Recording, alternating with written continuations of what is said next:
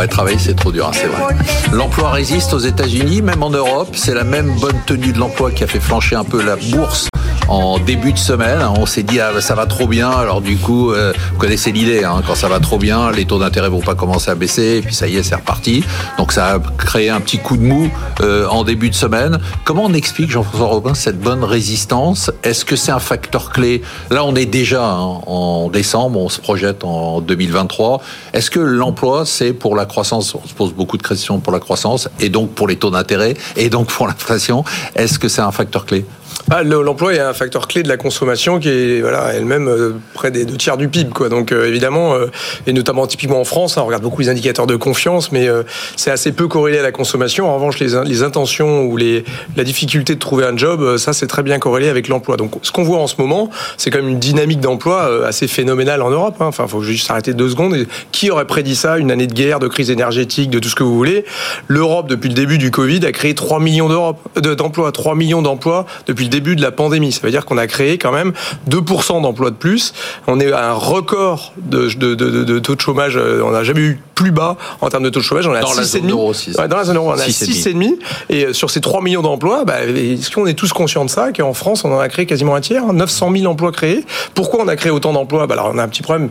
C'est peut-être qu'il y a peu de productivité, d'accord, mais on a quand même créé énormément d'emplois à la faveur bah, notamment de la croissance. Hein, aujourd'hui, on va avoir plus de 3% en 2022 de croissance en, en Europe.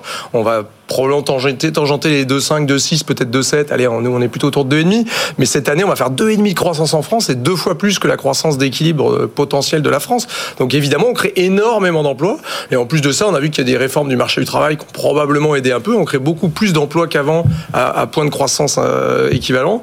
Donc on a quand même cette, euh, ce, phénomène assez important. Maintenant, quid de 2023 Il est évident que, bah, un peu ce qu'on disait en 2022, que ah, en 2023, ça va être beaucoup plus compliqué et que bah, on va sans doute avoir plutôt une hausse du chômage. On est plutôt sur un point du hausse du chômage. On est sur deux points aux États-Unis qui passerait de 3,5 à 5,5. Bah évidemment. Ah, on est sur quand même. On est quand même sur. Ah, oui. Ah, bah oui, si vous avez une croissance qui passe de 3 à quasiment 0 en Europe ou qui passe de 1,8 aux États-Unis à 0,5 là aussi, vous divisez les croissances, les croissances par 3. Euh, ouais, l'emploi va pas. En général, en France, on disait qu'on qu crée de l'emploi à 1,2% de croissance.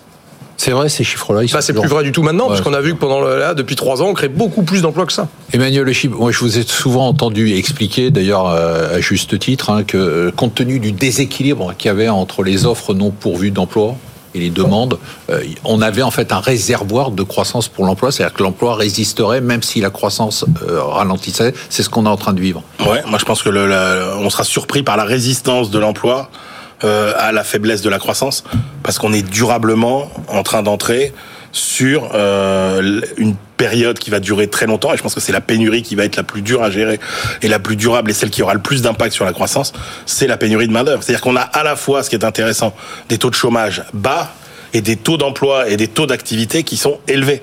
Hein et donc, euh, euh, ça ne veut pas dire qu'il y a peu de gens qui travaillent. Et en France, il n'y a jamais autant de gens euh, qui ont travaillé. Ça fait 50 ans qu'on n'a pas vu un taux d'emploi. Exactement.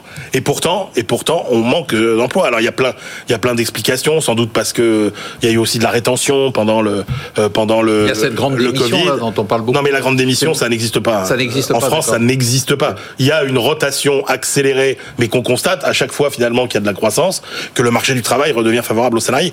Le, puisque la preuve, puisque quand, quand on vous dit le, le taux d'emploi et le taux d'activité n'ont jamais été aussi élevés, c'est bien la preuve que les gens sont restés sur le marché du, du, travail. Et ça, ça va être difficile à gérer. Vous avez quand même des études qui vous disent qu'en 2030, on va manquer de 85 millions d'emplois dans le dans le monde, et ça va ne faire que s'accentuer. Songez quand même qu'il y a un tiers démographie? Des, alors démographie évidemment, vieillissement de la population. La population active euh, sur l'horizon 30 ans, c'est moins 20% en Chine, moins 40% au Japon. Euh, et vous avez aujourd'hui, d'ores et déjà, un tiers des entreprises qui vous disent que euh, le manque de main-d'œuvre a un impact direct, freine leur activité de, de, industrielle ou de service. Donc, cette pénurie de main-d'œuvre, c'est un frein considérable à la croissance. L'avantage, c'est que euh, moi je ne crois pas que le chômage va remonter beaucoup.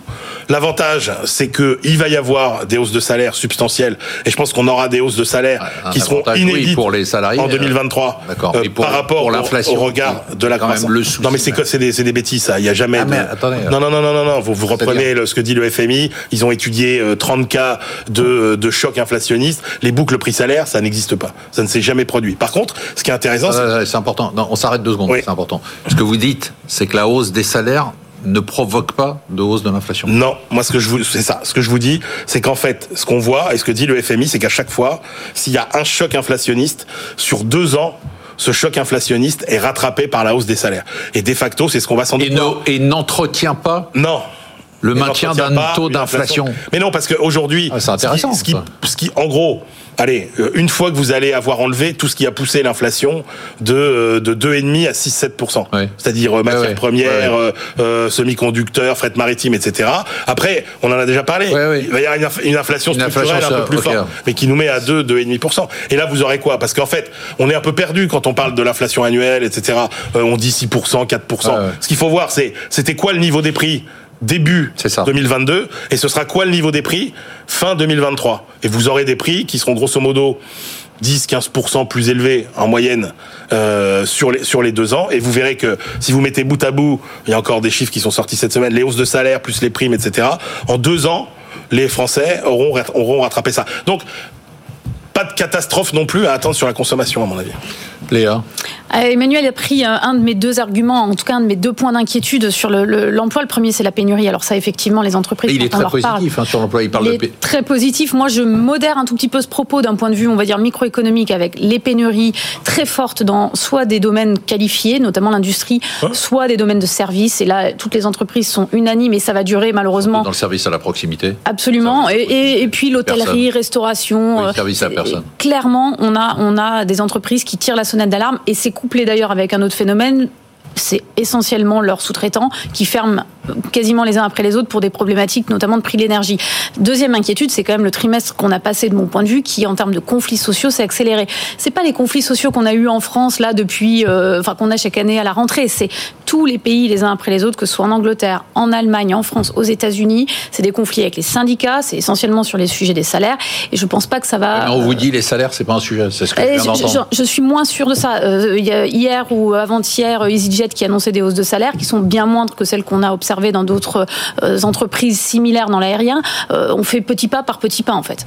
C'est pas un sujet, euh, Jean-François Robin, le- les salaires. J'ai j'ai du mal en fait à, à- Ah, moi, à accepter l'argument euh, des, moi, des je suis assez manuels. du- Je suis pas contre, mais j'ai du mal. Non, non, moi je suis assez d'accord avec ce que ce que ce qui- ce qu'écrit le FMI et ce qu'évoquait Emmanuel. hein. C'est-à-dire que bah, on voit bien euh, aux États-Unis, vous avez eu euh, 9,2% de, de, de, de- Ouais. de- de- d'inflation, vous avez 4,7% de hausse des salaires, 19 mois d'affilée de baisse des salaires réels aux États-Unis. Ça, c'est pas une boucle prix salaire. Hein.